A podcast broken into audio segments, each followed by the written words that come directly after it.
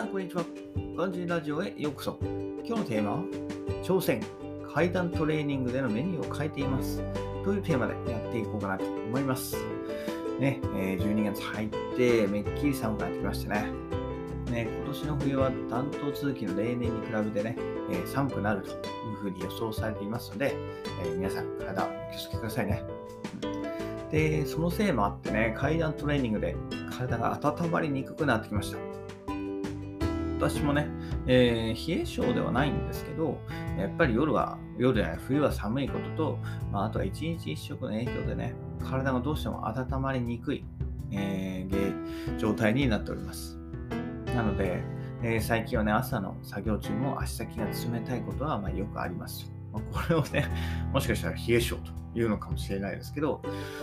うん、よくわかってないですね。はい。で、えー、階段トレーニングね、えー、朝だけじゃなくて、まあ、自宅でのね、リモートワークの時にも、えー、活用しています。で、まあ、そのおかげでね、なんとか寒さを耐えしのいでいるわけなんですけど、まあ、こうなって、そう寒くなってくるとね、そうもいかないんですよね。うん。ちょっと階段を上がったくらいではね、ただ息がきれいだけで、まあ、体を温めることは難しいと。は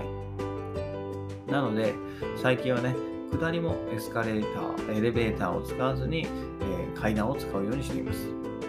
でそうすることでね、全体の運動量を増やして体を温めにていこうという作戦であります。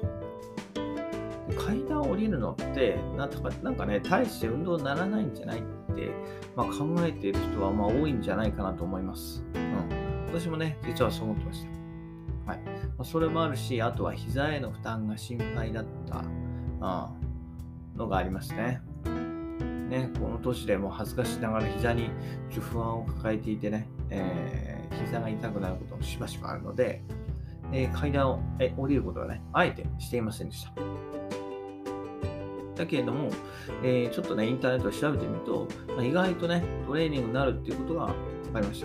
た。はい。で、まあ、記事からの引用なんですけど、えー、実験でね、階段を上り続ける運動と下り続ける運動を比べてみたところ、翌日に強い筋肉痛を起こすのは階段を下り続けた方です。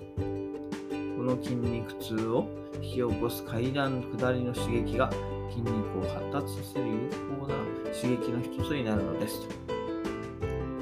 というふうに記事の中では言ってました。はい。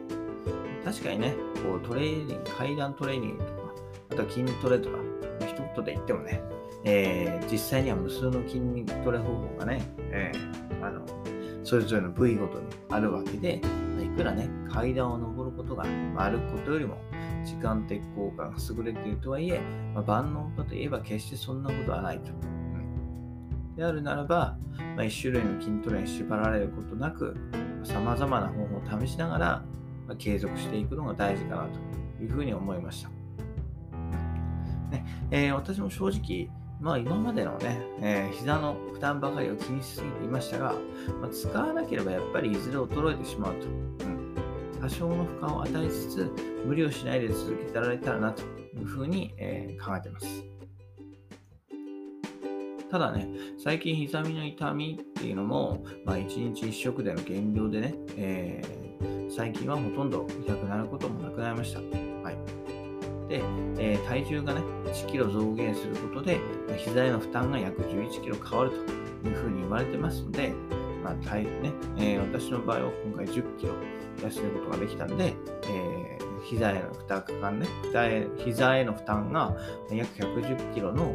えー、減少となったわけなので、それがね、構想してるんじゃないかなというふうに思いました。えー、決して太ってるわけではないけれども、30代になってね、お腹周りに、えー、少しお肉がつきつつあったものの、まあ、それがなくなったことでね、えー、自分に、え少し自信が持てるようになりました。はい、なので、え日々の生活を良くするためにもね、まずは健康管理が重要かなと思いますので、エレベーターとかね、エスカレーターを使わずに歩いて階段で上り下りすると。はい。それがいいんじゃないでしょうか。はい。ということでね、今日は